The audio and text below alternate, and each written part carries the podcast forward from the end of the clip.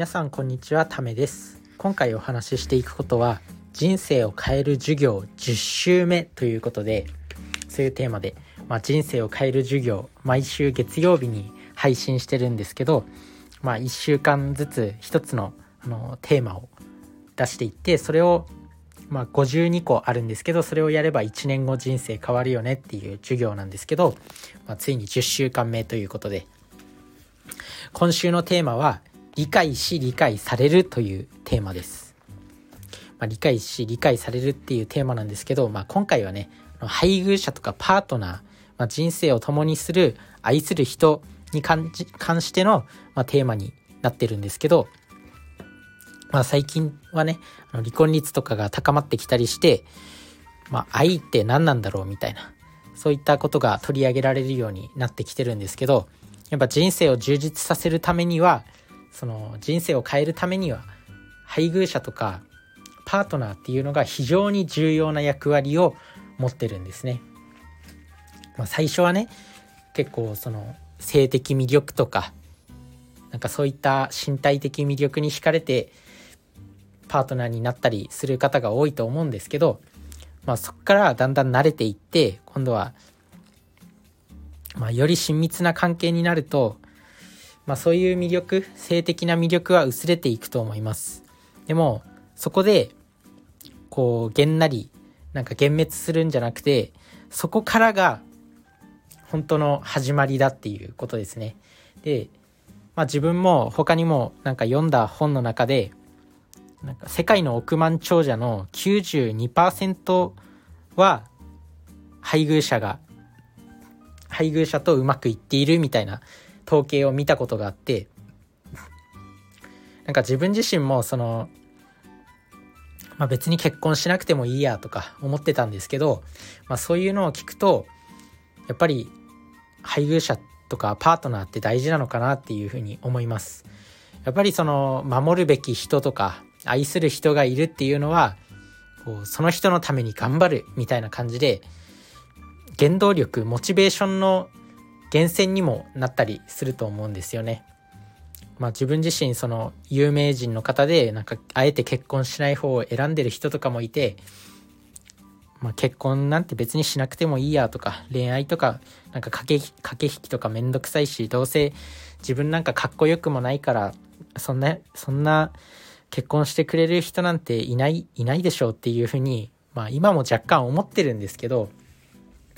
やっぱりその大事みたいですね。この理解し理解されるっていうことでそのパートナーパートナーを選ぶパートナーを作るっていうことですね。なので、まあ、そういったパートナーを大事にしていきましょうっていうことです。まあ今彼女がいる人とか配偶者がいる方はその,、まあ、その方を大事にしていきましょうっていう理解しようっていうことです。もう何もかもさらけ出せる相手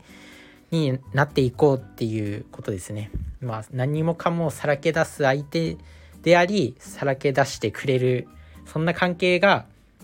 人生を変えるためには重要な関係だよっていう。なので、まあお互いね、パートナー、最初の頃はこうね、ドキドキする関係だったと思うんですけど、慣れし慣れ親しんできた慣れして慣れ親しんだからこそそういうもっと内面のなんか出会った時はどうだったのかとか思い出に残ってる出来事とか2人で乗り越えた体験とかだったりのまあ、恥ずかしいとは思うんですけど、まあ、慣れ親しんできたからこそそういうそういう体験を思い出すことも重要だよっていうことです。でこれあのシュナーチっていう人デイビッド・シュナーチっていうなんか結婚カウンセリングとかの分野で画期的な業績を上げているデイビッド・シュナーチさんっていう方がいるんですけど、まあ、何十年にもわたるカップルのセラピーを通じてシュナーチさんはそのパートナーのことをもっとよく知って相手から相手からもっと理解されたいということに関心を持ち続けるなら性生活はさらに充実していくっていうことを実証したみたいですね。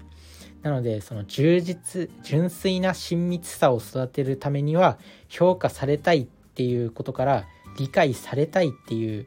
思うことに焦点を移す必要があるとしていますっていうふうに、ま、述べていてなんで、まあ、長期的に長期的に愛と情熱を持ち続けるためには、まあ、心の奥底にある本当の自分自身をさらけ出すことが不可欠っていうことを述べています。なので、まあ、今彼女彼女さんとか配偶者がいる方はその方にもっと自分をさらけ出す。まあ最初はね慣れてない人は恥ずかしいと思うんですけどそういったことをさらけ出せる相手っていうのがやっぱり人生の中で一番重要な人なんじゃないかなと思います。あとはその億万長者成功している世の中の億万長者の92%は配偶者とうまく関係が続いているっていうこともあるんでやっぱりあの結婚